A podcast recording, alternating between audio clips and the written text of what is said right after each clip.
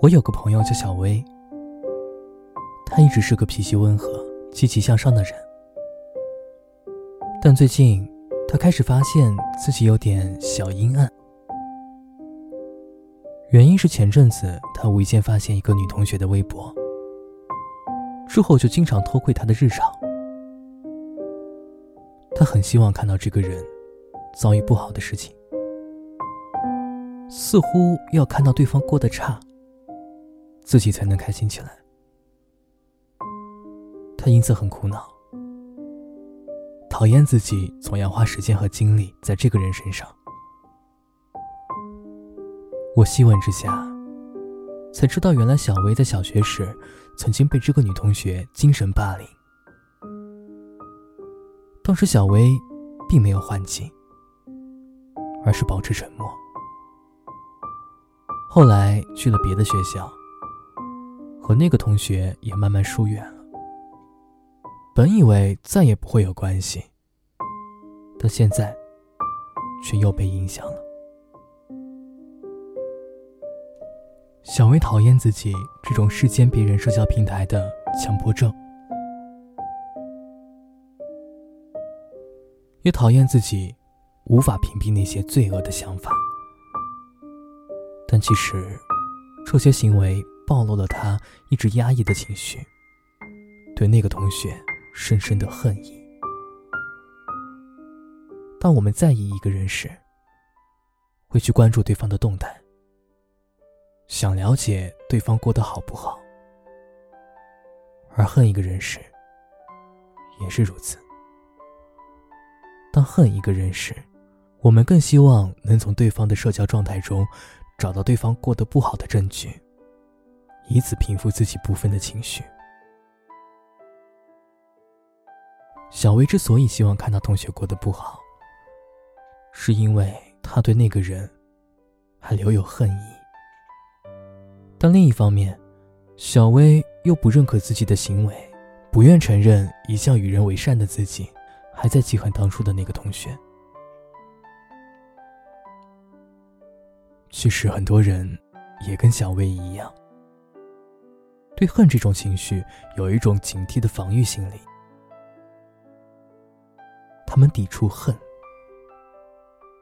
因为他们担心，如果心里全带着恨，就会让自己变成一个充满负能量、只会花很多时间抱怨别人的人。他们也担心，对人带着敌意、带着攻击感。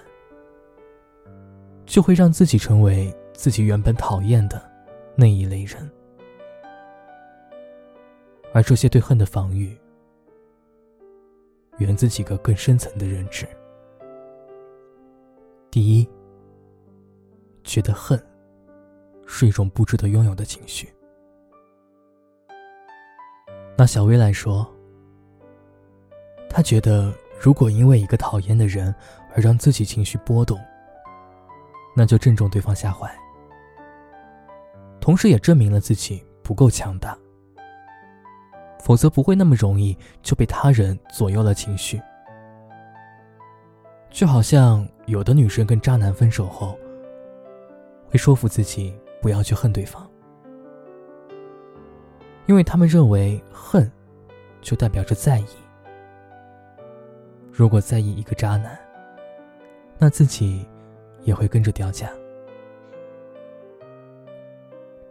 第二，认为恨是一种不符合道德感的行为。小薇从小被教育要宽厚待人，所以记恨对她来说是小肚鸡肠的表现。而这种暗搓搓的希望别人过得不好的心理，在她眼里更是阴暗。所以，他无法坦然面对自己每天都要偷窥讨厌的人的微博这个行为。在道德伦理上，人们的确更鼓励原谅，而非记恨。比如，有时在父母给我们造成伤害的那一刻，我们真的很想恨父母一下。但有些人会劝自己说：“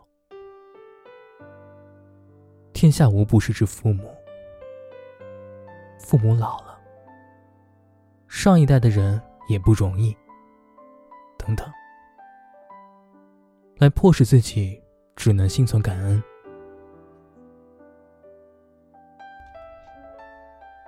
第三，觉得恨是一种过于主观的情绪。有些人在被挑剔时，总是会先反思自己是不是做的不够好，从自己身上找原因。而反思固然是件好事，但有时候在一段权力不对等的关系里，处于劣势的一方容易成为受害者。如果这时候我们还要怪自己，就等同于谴责受害者，只会让原本处于情绪低落的自己更加难受。总之，基于种种原因，很多人不敢直面自己内心的恨，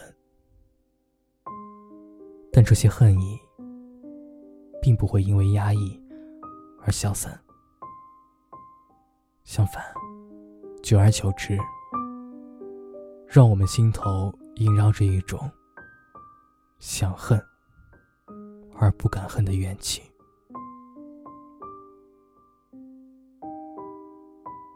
不敢去恨的人，攻击性不仅被压抑，还会转向自己。因为当恨这个情绪没有出口时，就可能会向内发展。严重的话。还会发展成对内攻击，甚至抑郁。不敢去恨的人，会忍不住恨自己，怀疑自己，否定自我价值。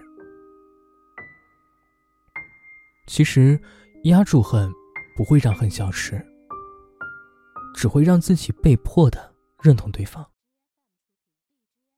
所以。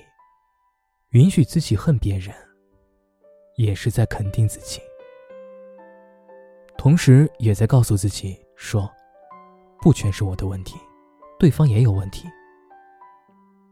毕竟，几乎所有的来自外部的精神攻击，都是在攻击你的自我价值，让你觉得自己不配被好好对待。这时候，恨就是一种很好的防御。